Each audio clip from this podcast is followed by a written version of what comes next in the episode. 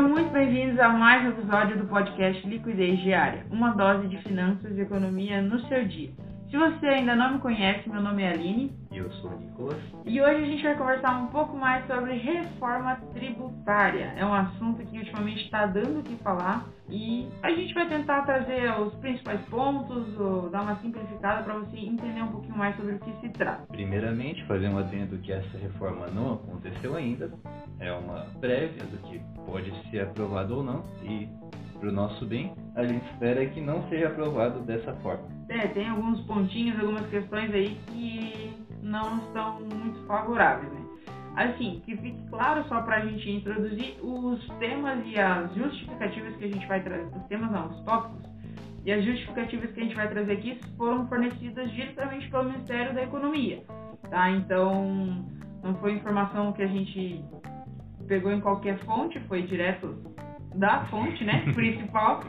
E, e a gente vai se basear nisso para a nossa conversa de hoje. O principal objetivo para essa reforma, né, segundo o governo, claro que não é a gente que está trazendo isso, mas seria como uma forma também de, de simplificar, né, toda essa parte tributária, uma, uma forma também de mais segurança e mais transparência, para também combater a sonegação de impostos, é, que mais? Para estimular também mais investimentos, emprego, dentre essas coisas assim. Onde que incide essa reforma? Incide sobre a pessoa física, pessoa jurídica e também sobre os investimentos financeiros, ou seja, é uma reforma total. Para todo mundo, né? Vai atingir todos os públicos. Não. Grupos. grupos. Todos os grupos, grupos é econômicos. Claro. A gente vai começar falando sobre a, a reforma do imposto de renda para pessoa física, tá? No caso, eu, você, pessoas comuns, meros cidadãos mortais. Os dos principais pontos é, é, a atualização da tabela né, de imposto de renda, como a gente até falou no nosso episódio sobre imposto de renda, que caso você não tenha ouvido, você deveria ouvir. É, essa a tabela da, de, da tributação do imposto de renda não é atualizada tem muitos anos. Então, essa proposta também vem com uma atualização dessa, dessa tabela de, de imposto, né? Dentre outras coisas também. Primeiramente, para você que pagava imposto recebendo dois mil reais, vai ser isento. Visto que foi aumentada a faixa cobrança para R$ 2.500. Então, todo aquele que recebe menos de R$ 2.500 está isento do pagamento de imposto de renda, certo? Certo, 2.500 paga por mês, né? Exatamente. é que ó, os valores são sempre calculados anualmente, mas é basicamente a faixa de até 2.500 por mês.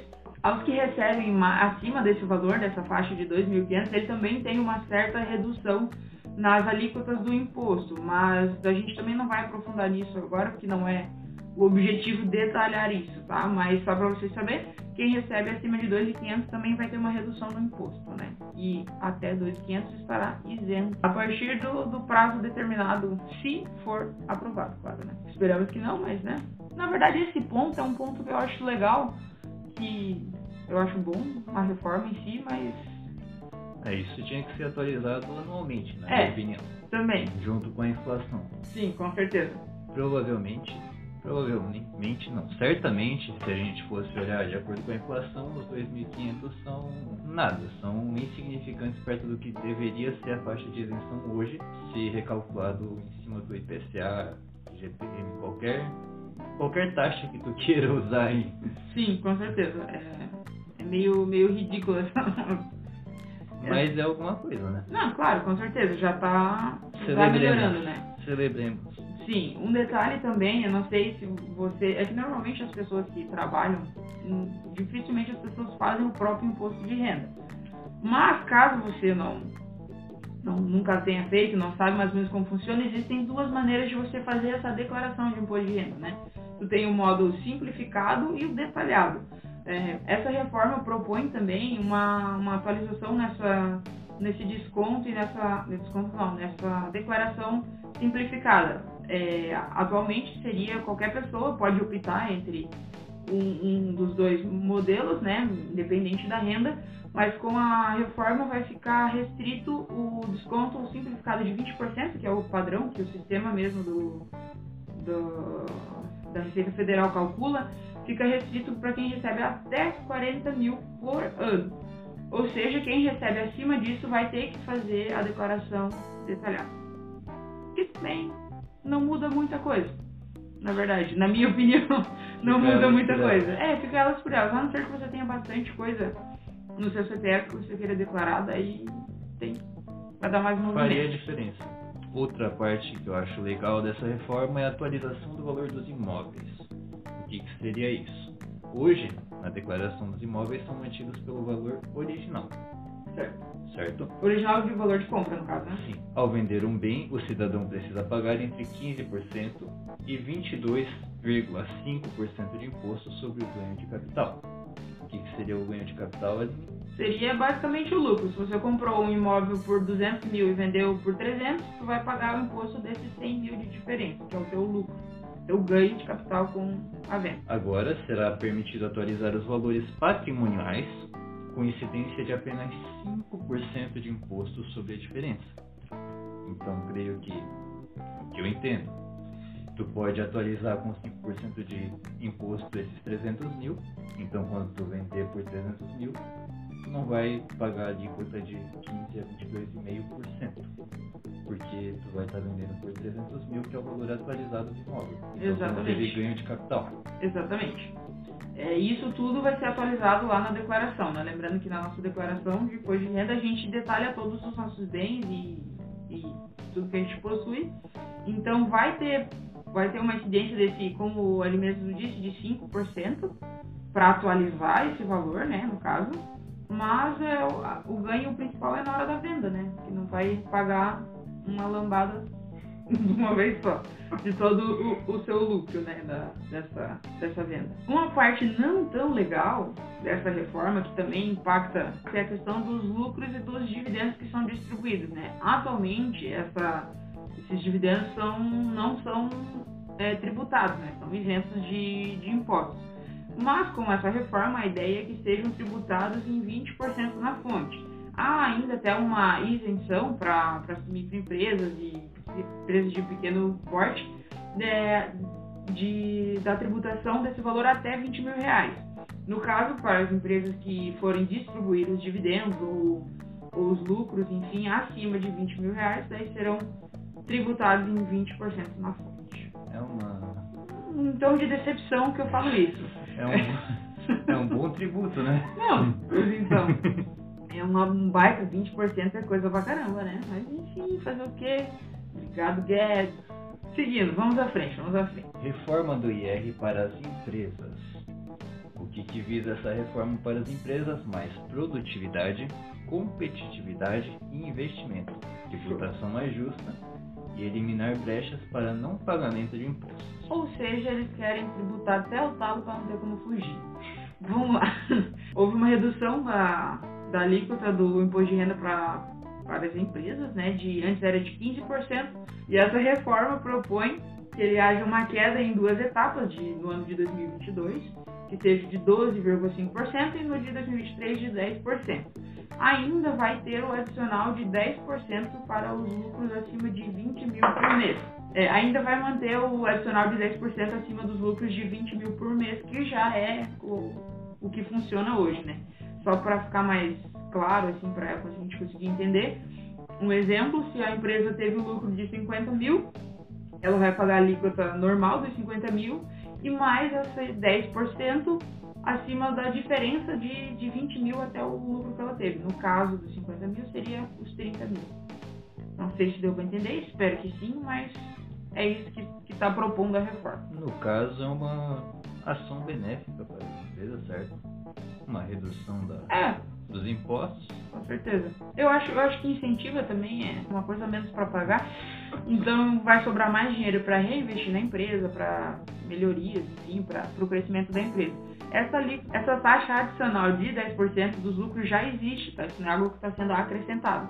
Então vai manter o mesmo 10% acima dos 20 mil por mês, só, só vai diminuir a taxa geral. De 15% para 10% em dois anos. Show de bola. Então, aparentemente, eles querem impossibilitar a distribuição de juros sobre capital próprio, Também. visto que vão tirar o benefício fiscal que as empresas tinham até então em ao emitir juros sobre capital próprio. Isso. No caso, tem várias empresas né, da Bolsa de Valores que distribuem, às vezes, mensalmente, como é o caso do Bradesco, e né, tem outras empresas que, por, por periodicamente, distribuem os juros sobre capital próprio. Claro que ninguém dá dinheiro de graça, né? O objetivo deles com essa distribuição era, com certeza, ter uma redução, um abatimento, talvez podemos assim dizer, de alguns impostos e algumas tributações que agora vai ser vedada ou vetada. Vedado. Vedado, né? Creio que sim. É que existe vetar, não? Enfim, Olha, vai ser aqui- impossibilitado. Pronto, não pode mais usar isso como benefício, né, para reduzir os, os impostos, enfim. Se você quiser distribuir dinheiro para os seus acionistas, você faça isso da maneira de dividendos que vão ser tributados em 20%. Se quiser distribuir isso com juros sobre capital próprio, pode também, só que É. não vai ter benefício com isso, né? a priori. A ideia é que não compense fazer isso, no caso, né? Outro detalhe interessante que, que eu achei, eu achei interessante a questão é que eu acho que vai facilitar um pouco a vida das empresas.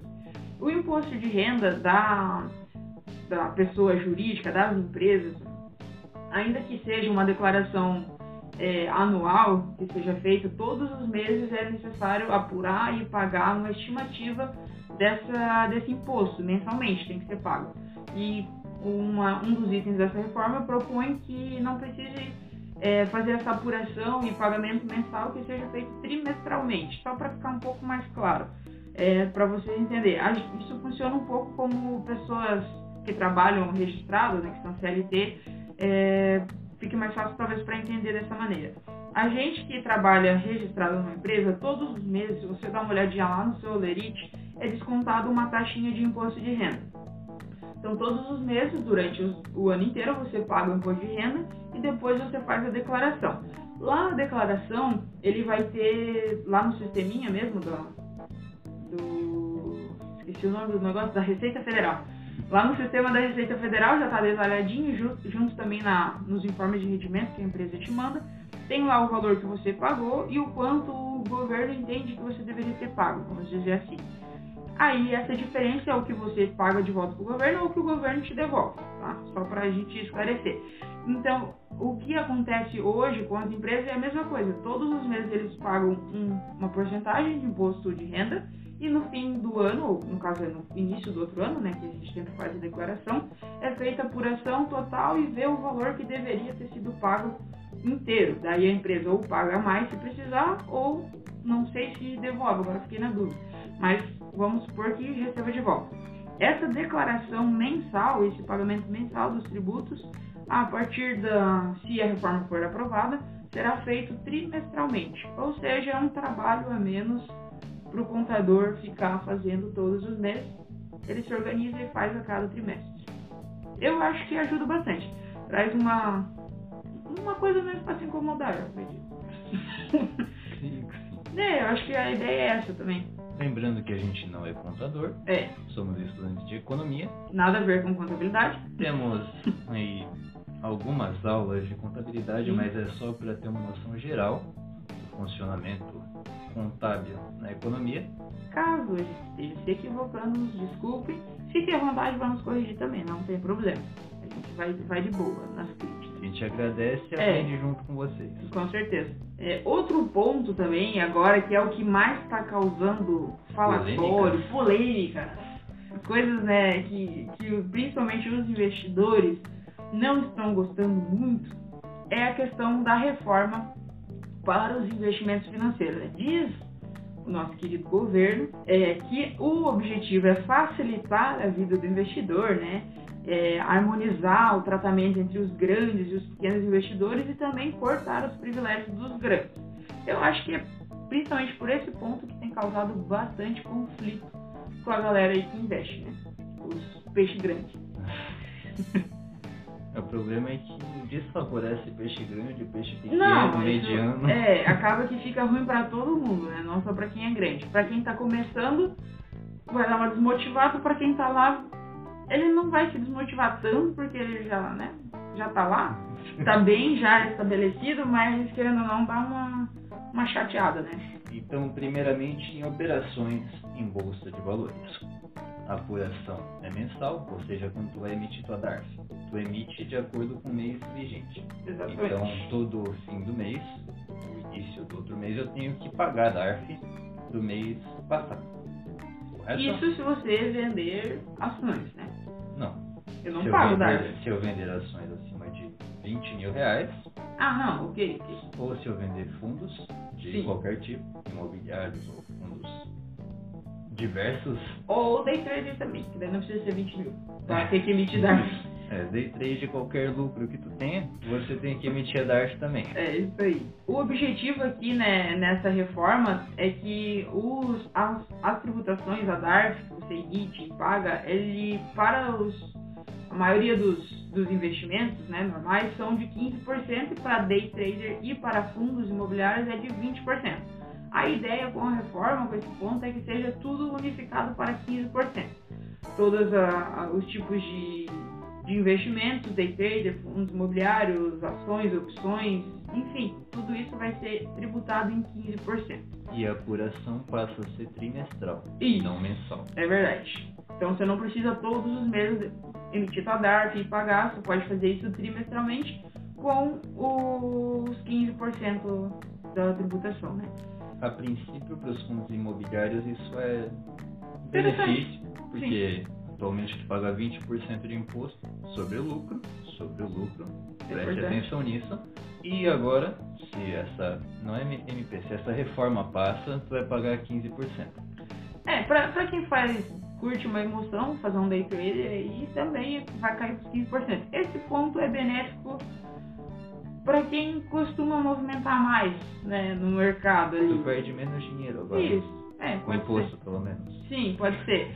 Quem, quem tem uma filosofia de, de buy and hold, de compra e mantém pelos fundamentos da empresa, com visão de sócio, isso não vai influenciar tanta coisa assim, até porque a, a taxa ali é, é de 15% e vai se manter nos 15%, não vai ter uma redução para esse público, só para quem vende fundos imobiliários e leis. Mais um ponto positivo dessa reforma seria em relação aos ativos de renda fixa, que agora teriam uma alíquota única de 15%. Maravilhoso. Para quem não é muito familiarizado com investimento em renda fixa ou investi- investimentos no geral, atualmente, quanto mais tempo tu deixa esse dinheiro rendendo, menos imposto tu paga. Ela vai numa escadinha de decadência de 22,5% até 15%. Esse, isso aí varia conforme o tempo, basicamente. Você deixa lá de 22,5 até 180 dias, até 360 daí vai para 20%, até 720 dias 17,5% e acima de 720 dias cai para 15%. A ideia desse ponto da reforma é que fique tudo fixo em 15%. Se você investe no mês e tira no outro, 15%. Se deixa 10 anos, 15%. O que eu Ah, acho justo. A justificativa do governo é exatamente essa, é de deixar justo para todos, porque não é todo mundo que tem a possibilidade de deixar o dinheiro parado por 720 dias Exatamente. para receber esse benefício de esse benefício fiscal. Sim, Então agora tanto aquele que vai deixar um mês investido e aquele que vai deixar 720 dias investido vai ter a mesma alíquota. eu acho justo. Achei interessante. Na verdade, fico até um pouco mais animada para investir em renda fixa, que um do- dos motivos de, de eu ter um pezinho atrás é um pouco dessa, dessa alíquota aí que tem que pagar de, de imposto de renda que não me agrada muito. Mas agora fiquei bem feliz. E agora um ponto negativo para os investimentos no geral e para o Brasil, Tá. na minha humilde opinião, é o fim da isenção sobre rendimentos distribuídos à pessoa física, no caso das cotas dos fundos imobiliários, a partir de 2022. Muito triste. O que, que isso acarreta? A partir de agora, todo investidor de fundo imobiliário vai receber seus dividendos com desconto Do imposto de renda, do né? imposto de renda direto na fonte, retido na Isso, fonte. vai ser retido direto na fonte, né? É uma, uma pena porque uma das principais vantagens que a gente sempre fala para todo mundo do- de investir em fundos imobiliários é justamente isso. Você recebe um aluguel sem precisar se incomodar em pagar imposto de renda. Nesse caso, vai ser descontado direto na fonte, você vai acabar pagando o imposto dos rendimentos. Mas ainda assim não significa que não compense fazer os investimentos, na minha opinião. Porque investir em fundos imobiliários, você recebe o aluguel de, de vários imóveis não tem que se incomodar com inquilino, não tem que se incomodar com reforma, com manutenção, enfim. Isso é tudo por conta da gestão do fundo e você ainda assim vai receber os aluguéis. Uma pena que, se isso for, se for aprovada a reforma, vai ser receber com tributação, o que não é tão legal. Obrigado. É, um ponto que eu acho que pesa um pouco sobre os fundos imobiliários é que o pessoal vai começar a pesar taxa Selic subindo, mais incentivos fiscais para quem investe em renda fixa, fixa, renda fixa. E os fundos imobiliários ganhando um imposto novo. Que não tinha, né? A alta da Selic é prejudicial para a maioria dos fundos. É prejudicial também para. O aumento da Selic, na verdade, ele desestimula o investimento em renda variável, né? Porque Exatamente. não compensa tanto o risco. Então, o que a gente pode pensar com essa reforma é que o número de investidores, de novos investidores, pode diminuir, o número de dinheiro, de capital entrando para a economia real, porque quando tu investe em fundo imobiliário, tu está investindo na economia real, principalmente nas emissões, tu está dando dinheiro para esse fundo montar imóveis, comprar imóveis e gerar dinheiro na economia. Tudo isso vai ser diminuído se essa reforma passa. Sim, com certeza. Isso é extremamente prejudicial para a economia brasileira que vinha em uma tendência de crescimento. Sim, principalmente na, na pandemia houve um, um, crescimento muito grande, muito acima do esperado do, dos números de investidores novos né, na Bolsa de Valores. O, acho que a gente chegou a bater um milhão de investidores de investidores normais, a gente já tem mais de 3, mil, 3 milhões. Não, mas novos eu acho que foi. Pode foi eu não lembro não certinho qual é o dado. Eu estou falando uma, uma informação que eu li, mas eu não tenho dado apurado aqui para especificar. Enfim, mas houve um grande aumento do, do, do número de CPFs de investidores na bolsa, né? É, nessa, na pandemia, o que nos traz uma visão de que o pessoal está tá começando a se interessar por isso, está entendendo que é uma maneira também de você fazer dinheiro, de girar a economia, querendo ou não, porque quando você coloca, você compra uma ação ou um fundo imobiliário, você está investindo, vamos dizer assim, naquela empresa, para aquela empresa é, investir nela mesma, investir em melhoria, em mais venda, em ganhar mais clientes, gerar mais lucro, mais receita, mais lucro e querendo ou não, aumentar o seu patrimônio, ser valorizado e com isso o cotista, o, o acionista, vai acabar ganhando dinheiro com isso também, com essa valorização das empresas. Agora, quando vem com uma medida dessa, que vem trazendo uma taxa nova que não existia, trazendo um, uma tributação é, nova, isso gera um, um, certo, talvez, desconforto nas pessoas que estão investindo, principalmente nessa galera que é mais fresca, né? Fresca no sentido tipo recente, não de enjoado. talvez não foi o melhor termo, mas essa galera que é, que é mais recente né, nos investimentos, talvez isso dê uma desestimulada e fique, poxa, não está compensando tanto, porque eu tenho uma. Eu vou ter uma rentabilidade agora um pouco menor, porque apesar da rentabilidade você, você taxado, vou pagar 15% ou 20% de imposto nisso, sendo que tem outras opções, até que a gente citou, de renda fixa, que estão tendo uma redução nesse, nesse imposto, né? Claro que gradativo, né? Até os 15%, era antes, mas no caso agora vai ficar fixo, ficou bem confuso isso. Mas a renda fixa que está tendo uma, uma, uma redução no imposto, né? Cobrado.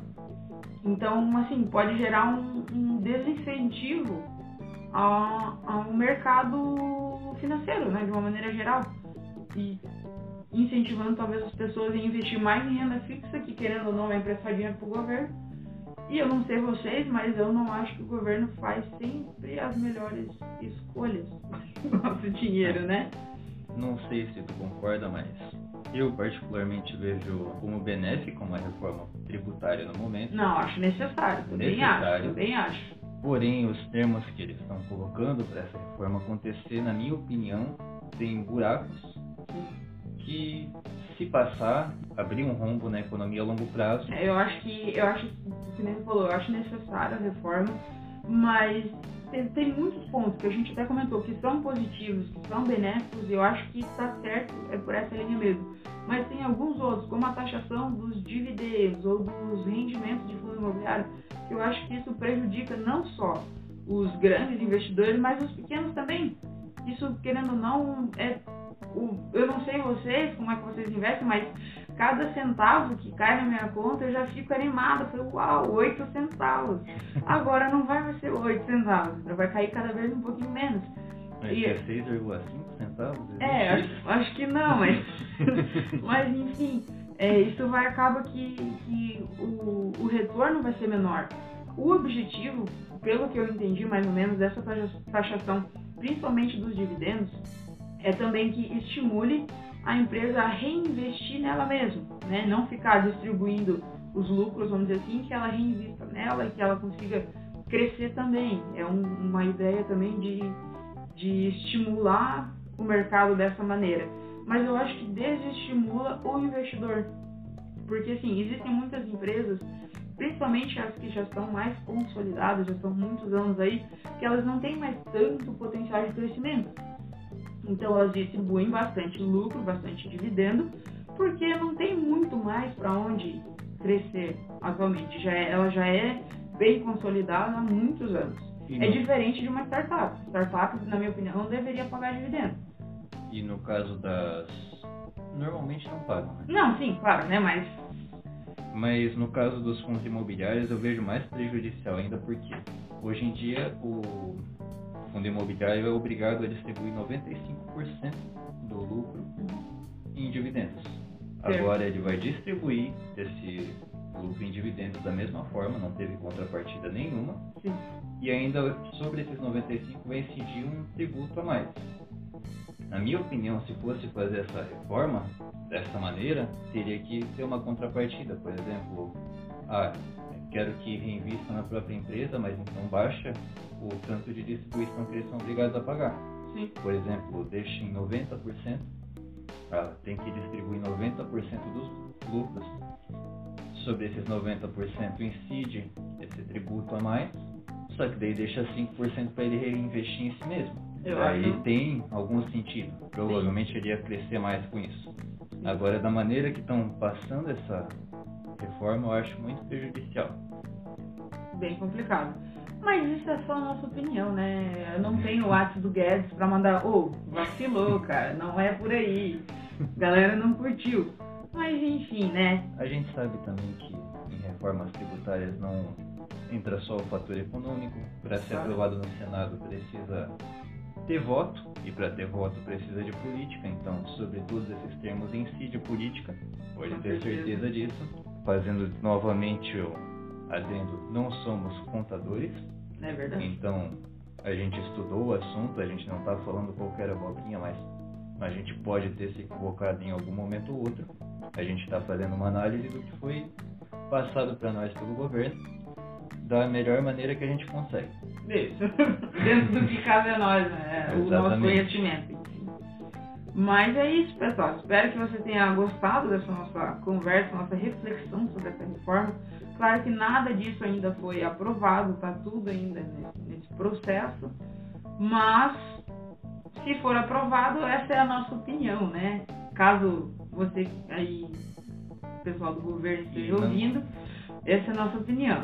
E não só opinião, esses são os termos que todos nós vamos ter que aceitar e é. conviver por bastante tempo, porque até ter outra reforma tributária vai aí mais uns 10 anos, pelo menos. Se não menos. mais, né? Porque quando foi feita a última reforma tributária? Eu particularmente plano real? não sei. Por ali? Perto do plano real. Enfim, né? Mas espero que você tenha gostado dessa nossa conversa, desse tempo aqui. Muito obrigada por ter ficado com a gente até agora. É, não esqueça de seguir o nosso podcast na sua plataforma preferida, assim você sempre vai ser notificado que saem os episódios novos, que são toda quarta-feira às 8 da manhã. Espero que. Já falei que você tenha gostado, então nos siga no Instagram, é arroba podcast liquidez diária. Pode me seguir também no meu Instagram, é Aline W Passos. Segue o Nicolas lá, manda teu Insta aí. Que é nico.gomes. E é isso, muito obrigado, até a próxima e tchau.